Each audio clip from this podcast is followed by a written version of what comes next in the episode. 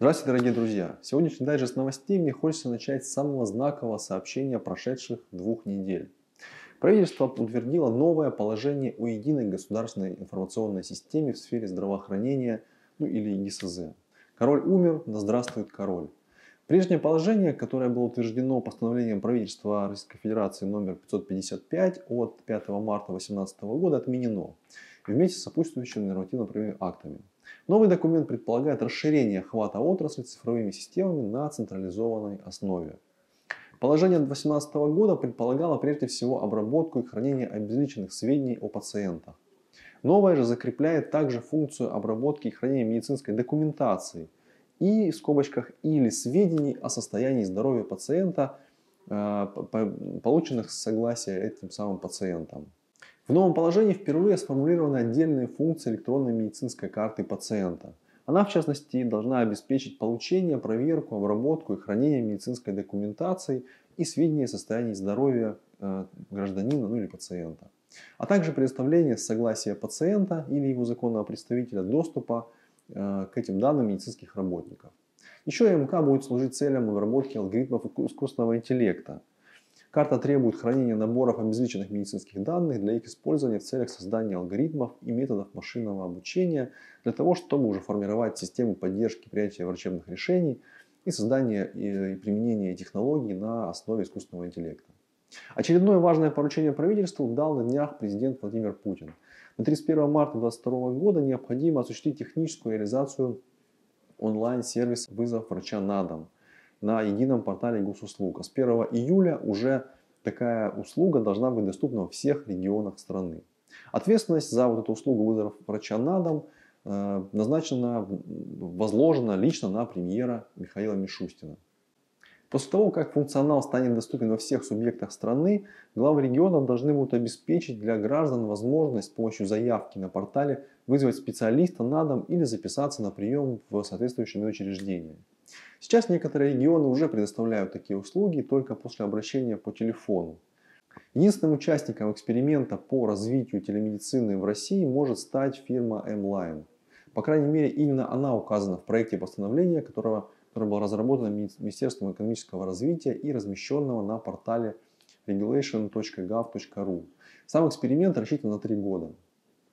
Документ позволяет пациенту после очного приема у одного врача продолжить наблюдаться по тому же заболеванию у другого специалиста, но с применением этого же сервиса. И кроме того, в виртуальной вот этой сессии врач может назначить лечение, выписывать электронные рецепты, корректировать лекарства, э, лечение, терапию, ну и наблюдать дистанционно за этим пациентом. Сейчас, напомню, все эти процедуры должны проходить при личном посещении. M-Line была создана в 2011 году. Ее телемедицинский сервис на данный момент специализируется на двух терапевтических направлениях. Это кардиология и онкология. С прошлого года компания является резидентом инновационного центра Сколково. Выбор M-Line представитель э, Минэкономразвития объясняет тем, что эта фирма вышла с инициативой о проведении эксперимента, представив ведомству необходимый пакет документов. К тому же проект предусматривает э, возможность присоединяться к нему и других компаний, поэтому ну, какие-либо конкурентные преимущества для одной компании не создаются. Интересная статистика по телемедицине в США была опубликована недавно в Epic Research фондом семьи Кайзер.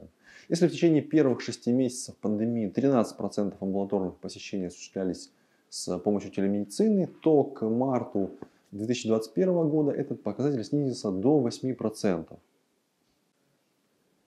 Исследование показало, что хотя городские и сельские жители, а также мужчины и женщины пользуются телемедицинскими услугами с одинаковой частотой, но пожилые люди не используют этот метод как часто, так, так же часто, как и молодые люди.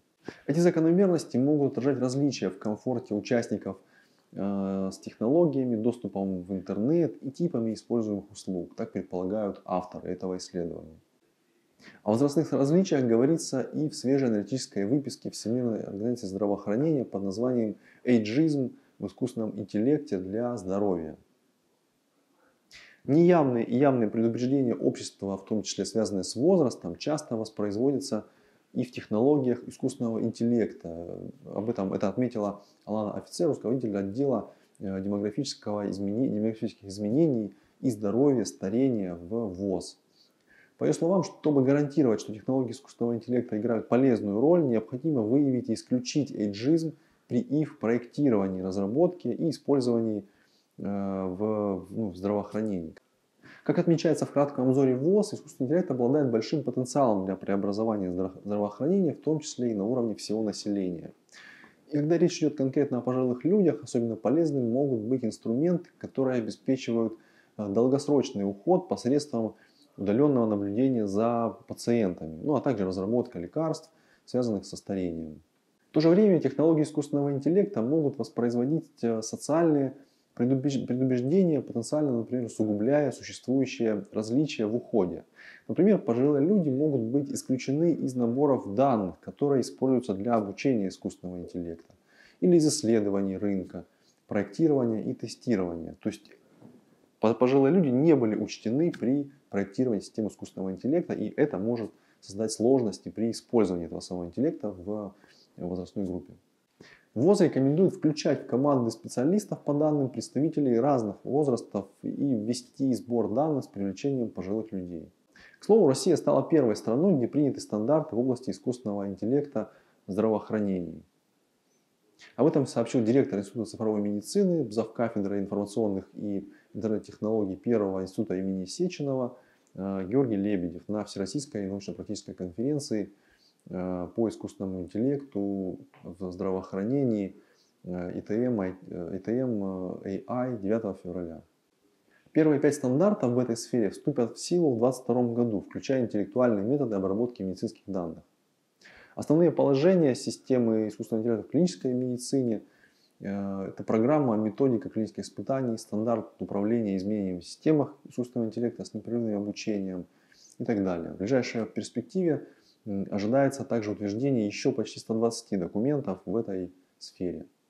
Готовится еще 58 стандартов по медицинским системам искусственного интеллекта с непрерывным обучением и около 60 определяющих э, требований к взаимодействию медицинских устройств и приборов с электронными медкартами. Подготовкой документов занимаются два технических комитета по стандартизации, один из, один из которых возглавляет Лебедев, а второй директор научно-практического клинического центра Э, диагностики и телемедицины Сергей Морозов. Международных стандартов в этой сфере до сих пор пока не существует. Приняты лишь рекомендации по их разработке для подготовки документации. Создана международная группа специалистов с участием российских экспертов. Москва слезам не верит, зато верит биометрии. Теперь получить доступ в мобильную версию электронной медкарты москвичи, москвичам стало еще проще. Сделать это можно по отпечатку пальца и через, или через Face ID. Важное обновление упростило доступ к приложению, к которому помимо медкарты жители столицы доступны онлайн заполненные заявки на экспресс-тест COVID-19, онлайн-запись на вакцинацию, дежурному врачу, к узким специалистам, а также запись на исследования по разным направлениям. Вот нам рассказала заместитель мэра Москвы по вопросам социального развития Анастасия Ракова. Для доступа к новым возможностям необходимо лишь обновить приложение до последней версии и один раз пройти полную авторизацию при входе в медкарту. После чего будет э, предложено придумать четырехзначный код и в зависимости от функционала смартфона настроить альтернативные способы авторизации по отпечатку пальцев или э, по распознаванию лица. Ну, соответственно, отключить или снова включить вход по отпечатку и распознаванию лица можно в настройках приложения. Мобильное приложение EMIAS Info разработано специалистами департамента здравоохранения, Комитета государственных услуг э, Департамента информационных э, технологий Москвы. Еще одна новость из Белокаменной. Для улучшения оказания экстренной и неотложной медицинской помощи в городских больницах началось внедрение цифровой системы медицинской э, сортировки поступающих пациентов. В этом году новый инструмент будет доступен для всех многопрофильных стационаров столицы. Об этом сообщает также Анастасия Ракова, заместитель мэра по вопросам социального развития. Медицинская сортировка в ручном режиме уже проводится в каждом приемном отделении многопрофильных специалистов, рассказывает Ракова. Но новый цифровой помощник позволяет стандартизировать и систематизировать этот процесс, привести организацию работы приемного отделения уже в соответствии с современными мировыми тенденциями и стандартами качества. В основе этой системы автоматизированные клинические алгоритмы, которые помогут медикам оперативно определить степень тяжести состояния пациента. выявить, например, скрытые угрозы и риски, а также установить приоритетность в оказании медицинской помощи. При этом все решения принимает врач, а новый инструмент лишь помогает определить пациентов, которые требуют повышенного внимания.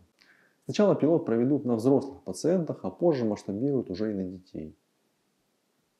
Как это будет выглядеть? При поступлении пациента в приемное отделение больницы медицинская сестра в ходе первичного осмотра сможет вносить в нее данные о температуре тела пациента, об артериальном давлении, частоте дыхания, сердечных сокращениях, сатурации пациента и если есть какие-то жалобы или симптомы, а также анамнез жизни и течение заболевания. В зависимости от причин обращения и особенностей течения заболевания, объем этих вопросов может быть разным. Эти данные сразу будут доступны в электронной истории болезни э, стационарного больного. И на основе сведений цифровая система уже определит потребность в приоритетном оказании медицинской помощи. По словам Раковой, весь процесс займет до 5 минут и при необходимости будет проводиться параллельно с оказанием медицинской помощи. Цифровой системе с помощью цветовых подсказок выделены 4 уровня приоритетности оказания медицинской помощи. Это красный, оранжевый, желтый или зеленый. Красный и оранжевый это значит, что пациенты в наиболее тяжелом состоянии, которые маршрутизируются непосредственно в реанимацию или в экстренную операционную. Пациенты с неотложными состояниями, которые требуют наблюдения, направляются в палаты интенсивного наблюдения, где их сразу осматривает профильный специалист, проводятся какие-то дополнительные обследования и уже постоянный мониторинг состояния здоровья. Пациенты в стабильном состоянии маршрутизируются в диагностические залы приемного отделения. Кстати, в приемном отделении очень пригодилась последняя разработка Корейского института машин и материалов при Министерстве науки. Это интеллектуальный робот для профилактики инфекционных заболеваний, который э, оценивает э, распространение вирусов в закрытых помещениях с помощью, опять же, искусственного интеллекта. Робот способен сам прокладывать свой путь дезинфекции в режиме реального времени на основе э, данных видеонаблюдения о количестве людей в закрытой зоне и продолжительности их пребывания. И благодаря специальному алгоритму сопоставляется вероятность и прогнозы, где могут быть, в каких очагах могут быть сосредоточены основные источники вирусов, и робот там, соответственно, проезжает а, несколько раз и делает э, интенсивность излучения выше. О том, насколько эффективно это решение, в США теперь можно проверить на специальном полигоне. Компания GetInch запустила Experience Center для инноваций в здравоохранении и медицинских технологиях. Учреждение в Нью-Джерси воссоздает реальную обстановку в сфере здравоохранения, чтобы предоставить лицам, принимающим решения в области медицинских технологий, э, возможность оценить, как инновации могут улучшить оказание медицинской помощи ну, и ее эффективность, соответственно. Воссоздать можно не только обстановку медицинского учреждения, но и ее посетителей.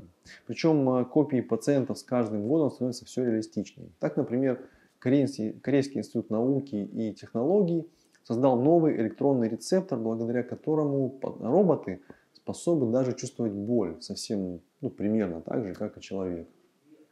Исследовательская группа во главе с доктором Кангом Чон Юном и доктором Юном Чон Хо задумалась над тем, что существующие исследования в имитации сигналов человека с помощью электронных устройств сосредоточены только на некоторых биологических э, свойствах, таких, например, как нейроны или синапсы. И так родилась идея провести исследование, которое должно было выяснить, как человеческое тело интерпретирует и принимает изменения во внешней среде. Используя свойства частиц серебра, ученые придумали специальное устройство, которое легко реагирует в ответ на электрическую стимуляцию.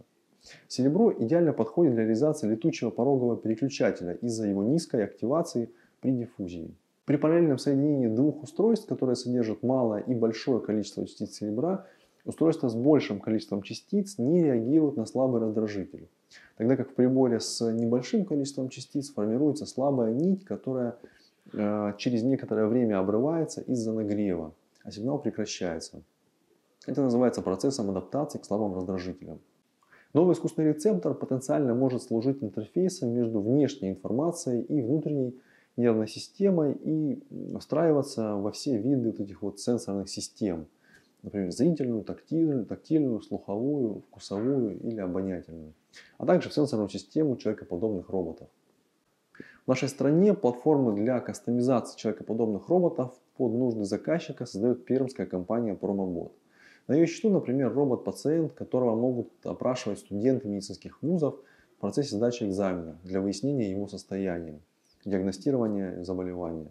Или, например, робот-пациент стоматолога, а также предназначен для отработки навыков при обучении студентов. Обо всем этом и многом другом нам рассказал представитель совета директоров компании Промобот Алексей Южаков, который стал гостем студии Эвакия. Запись интервью опубликована на нашем сайте. Ну и раз мы уже заговорили о пациентах, 11 февраля отмечается Всемирный день больного. Он был учрежден по инициативе Папы Римского Иоанна Павла II. Всемирный день привязан привлечь э, внимание людей к проблемам, с которыми сталкиваются больные люди по всей планете. Желаю всем нашим зрителям крепкого здоровья и хорошего самочувствия. До скорой встречи на нашем канале. Пока.